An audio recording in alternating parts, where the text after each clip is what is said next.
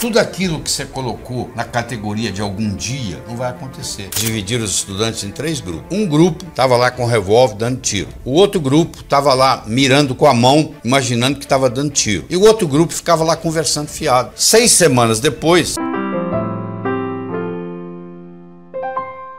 Einstein dizia que numa briga entre imaginação e conhecimento, a imaginação sempre ganha. Então, o que é imaginar? É visualizar. É o chamado crer para ver. São Tomé dizia: eu preciso ver para crer. Eu acho que São Tomé estava enganado, porque na realidade você tem que crer para ver. Se o John Kennedy não acreditasse que numa década ele poderia colocar o homem na Lua, o homem não teria pisado na Lua. Se você for esperar alguém pisar na Lua para você acreditar que é possível pisar na Lua, não vai ser você que vai chegar lá. Então você tem que passar a crer para ver. Então, quando eu me mudei para os Estados Unidos, a, a, minha crença era de que em pelo menos dois anos eu ia começar a dar aula para americanos de cardiologia. Oito meses que eu estava lá, eu falei, fiz a minha primeira apresentação em Washington D.C., no Distrito de Colômbia, é, para mais de 400 cardiologistas, entendeu? E eu acreditava naquilo. Eu estava trabalhando para aquilo. E não levou, não levaram dois anos. Em oito meses eu estava fazendo isso. Agora, se eu falasse assim, ah, eu não acredito que isso vai acontecer, isso nunca teria acontecido, entendeu? Então, essa história de crer para ver parece um jogo de palavras, mas não é não. Você que está investindo. O que que você está segurando? Você fala, não acredito, isso é impossível. Impossível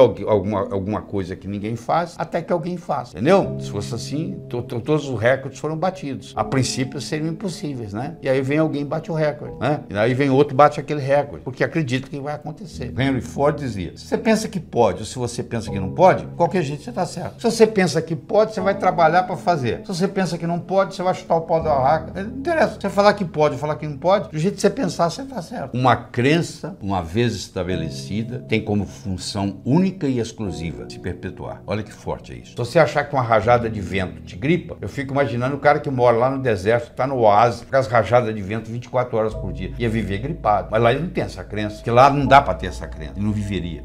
Então a crença, ela pode ser limitante. O que, que é evoluir? Evoluir significa atualizar suas crenças. Quando você tinha sete anos, a sua mãe falava assim: meu filho, minha filha, não atravesse a rua sozinho. Era muito vago, porque você podia morrer atropelado. Hoje você tem 35, você chama sua mãe para atravessar a rua? Não, você atravessa a rua sozinho. Você já se livrou daquela crença. Mas eu vou lhe dizer, conhecendo o que eu conheço de trabalhar com gente, você tem muitas crenças, mesmo tendo 35, 40, 50 anos, você tem crenças que são infantis ainda. Você ainda não abriu mão delas. Evoluir significa se livrar das crenças obsoletas. Fizeram um estudo na Universidade de Yale, no estado de Connecticut, onde eles levaram estudantes para um campo e eles dividiram os estudantes em três grupos. Um grupo estava lá com um revólver dando tiro. O outro grupo estava lá mirando com a mão, imaginando que estava dando tiro. E o outro grupo ficava lá conversando fiado, pelo mesmo tempo. 20 minutos por dia, cinco vezes por semana, durante seis semanas. Seis semanas depois, eles fizeram retestação testaram para ver quanto que eles tinham evoluído. Aqueles que usaram o revólver melhoraram 83%. Aqueles que usaram o dedo melhoraram 82%. E aqueles que ficaram lá conversando não melhoraram nada. Mostrando que o revólver era apenas um instrumento para manter a sua mente fixa. Você não precisaria do revólver, teoricamente. Você precisaria da imaginação. Pôr a imaginação para funcionar. Você entendeu? Mas isso não se aplica só lá. Aplica em tudo na vida. Você vai fazer vestibular, tem que imaginar que você está lá fazendo a prova e indo bem. Porque senão, se você não fizer isso, você chega lá no dia se amarela. Quantas pessoas não passam no vestibular porque deu nervoso na hora? O, o emocional é muito importante. Você quer ver? Eu vou provar para você isso aqui. Olha, eu vou pegar uma tábua de 40 centímetros de largura, de 12 metros de comprimento. Vou colocar ela num, num galpão, no chão, e vou pedir você que está aí nos assistindo para caminhar na tábua de uma, de uma extremidade para outra. Grandes coisas. A tábua está lá no chão, ela tem 40 centímetros, cabe bem o seu pé, 40 centímetros de largura. Você anda na tábua para lá, para cá, para lá, para cá. Eu vou pegar essa tábua, vou colocar entre dois postes de 15 metros de altura e vou pedir você para ir de um lado para o outro. É a mesma tábua, tem a mesma largura, 40 centímetros, tem o mesmo comprimento, 12 metros. O que, que aconteceu agora? Você não andou nela lá no chão? Então, capacidade física para andar na tábua você tem, porque você andou lá no chão. Mas na hora que ela sobe, o que, que acontece? Entra um componente emocional. E eu vou escorregar, e eu vou cair, eu vou machucar. Uma, uma, entra uma conversa dentro da sua cabeça, que nós chamamos de self self-talk, aí você começa a tremer. Conclusão: de cada 10 pessoas, 9 não andam. Você entendeu? Estou te mostrando que não tem nada a ver com a parte física, estou mostrando que tem a ver com o psicológico. Quando eu começo a trabalhar com a imaginação, com a visualização, eu vou me preparando para andar na tábua quando ela está lá em cima. Isso aplica em qualquer coisa na vida. Então você saber controlar esse emocional faz toda a diferença. Muitos têm dificuldade até em escrever o que, que eles querem, porque muitos pensam assim, mas eu não mereço. Quer dizer, essa parte do merecimento é muito importante. Você tem aquilo que você acha que você merece. Então, olha a sua vida, olha a sua conta bancária, olha a sua família. Isso aí que você merece, que você acha que merece. No momento que você melhora a sua capacidade de merecimento, ou seja, você merece mais, o universo lhe entrega mais. Então, isso é muito importante entender. Tem gente que batalha, batalha, batalha, batalha, morre na praia, porque no fim acha que aquilo não pertence àquela pessoa, que não merece aquilo. Então, o auto-merecimento é, é muito importante. O termômetro mede a temperatura da sala. Isso é o termômetro. Agora, se eu colocar aqui um termostato e colocar 15 graus, mesmo que lá fora esteja 30, aqui dentro vai estar 15. Porque o termostato vai baixar a temperatura ou subir, de acordo com onde eu coloco a temperatura. A autoestima é um termostato para a vida. Quanto que eu mereço? Quanto é que você está ganhando? Se eu falar que você vai, mês que vem, multiplicar por 10 o seu faturamento, você vai acreditar? Não. Você fala, não é possível. Quem é que vai. Se ganho um, vou, mês que vem vou ganhar 10? Eu sei, mas por que, que você está ganhando um e o seu amigo está ganhando quatro? Fazendo a mesma coisa. Com o mesmo talento. Pode ser que ele tenha um marketing melhor do que o seu. Pode. Mas pode ser também que ele tenha um termostato de autoestima melhor do que o seu. Então, o que você merece é o que você tem. O merecimento que você acha que você vale está expresso aí na sua conta bancária, no carro que você dirige, casa que você mora, família que você tem. Tá aí, é só você olhar. Se você quiser mais, você tem que sentir merecedor demais. E para sentir merecedor demais, escuta, você tem que subir a sua autoestima. Eu tenho uma boa notícia para você.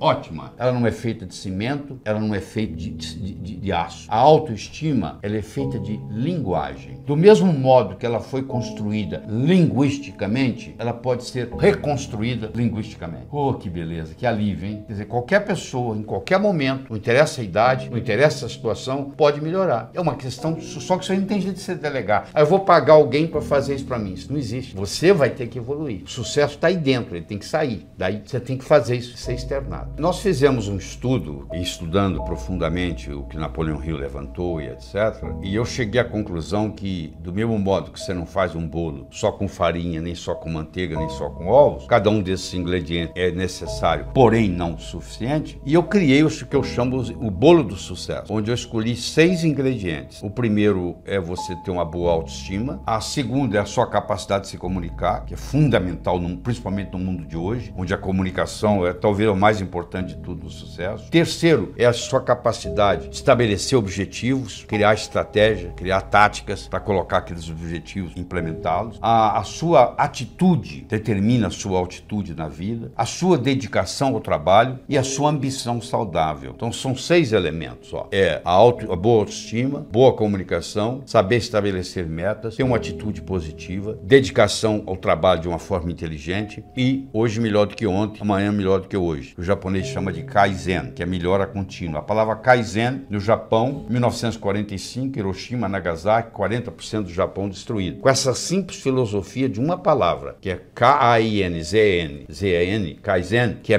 melhora contínua, o Japão saiu de lá e hoje tá, ele é o terceiro país mais desenvolvido do mundo. Então, ou seja, está lá no pódio. Saiu de 40% destruído, muito complicado, mas no entanto, com a palavra, com a filosofia Kaizen, que é melhora contínua, que eu recomendo você adotar isso, eu adotei isso na minha vida. Hoje é melhor do que ontem, amanhã é melhor do que hoje. E aí você junta esses seis ingredientes com uma pitadinha do que eu chamo a diferença entre o profissional e o amador. O que que difere o profissional do amador? Paciência e persistência. Porque o amador, se não der certo, ele chuta o pau da barraca. O profissional sabe que o amanhecer só vem depois da noite ter passado. Roma não foi construída em um dia. Então tem que ser de grão, de grão em grão a galinha enche o papo. Então tem que ser aos pouquinhos para chegar lá. Então eu coloco esses seis ingredientes com paciência e persistência e o resultado só pode ser um: obter aquilo que você quer. A Terra gira em torno do Sol mais de 1.500 km por hora. A, desculpa, a, em torno dela mesma. Rotação. Mais de 1.500 km por hora. Ela gira em torno do Sol Sol mais de 100 mil quilômetros por hora. E ela gira em torno da galáxia como um todo a mais de 770 mil quilômetros por hora. Então, se você somar isso tudo, dá 871 mil quilômetros por hora. E você tem a sensação que você está parado. Você acha que a Terra é plana, você acha que a Terra gira em torno do Sol, que o Sol gira em torno da Terra, que ela, ele nasce no oeste, morre no oeste. Então, os órgãos do sentido nos enganam muito. Mas não é só isso, não. Quando você percebe a realidade, ela tem que passar por um sistema de filtragem sua. Então, quando ela chega até você lá no seu íntimo, que você interpreta ela, ela já não é a realidade lá de fora, é a sua realidade. Você não vê a coisa como ela é,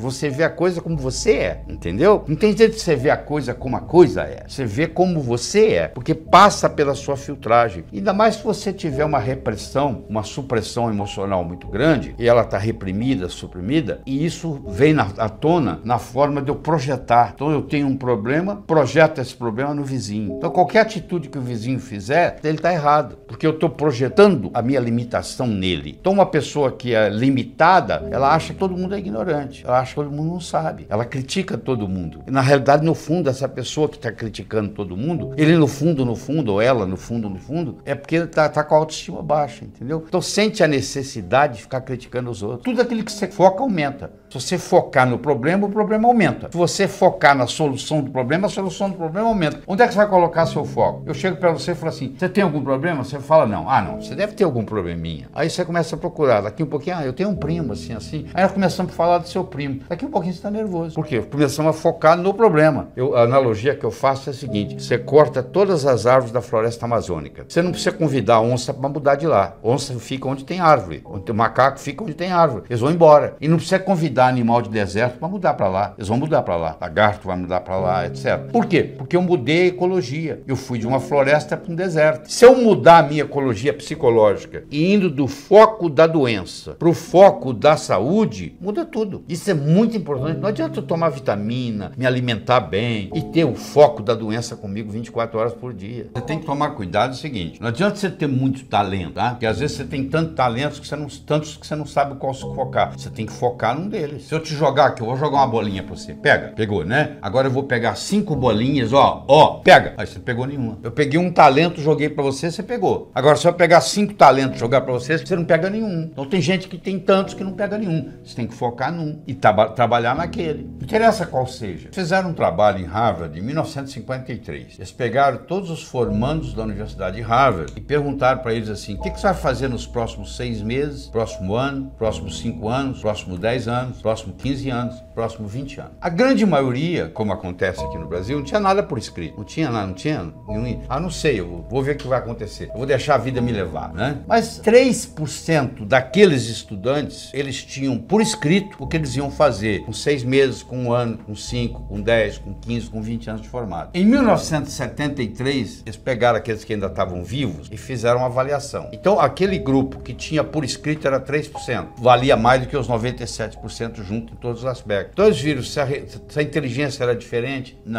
O background familiar era diferente? Não. Tudo era igual. As notas que tirava na escola, a única diferença que fazia diferença é que eles tinham por escrito. Então, os nossos, por isso que a empresa multinacional, ela pega os objetivos no ano que vem e coloca até setembro por escrito. Tem que estar ali no papel. Aqui tem que ser recordado com frequência. Você tem que colocar ali e você tem que datar. Como é que você transforma um sonho em uma meta? Você coloca uma data. Tudo aquilo que você colocou na categoria de algum dia não vai acontecer. O cérebro fala: tá bom, o dia que algum dia chegar, você vai no calendário, onde é que está algum dia? Não está lá. Não tem no calendário, não existe. Então você tem que colocar uma data. Eu vou emagrecer tantos quilos até a data tal. A chance de você emagrecer aumentou 20 vezes se você colocou a data, porque ela deixou de ser um sonho e passou a ser uma meta.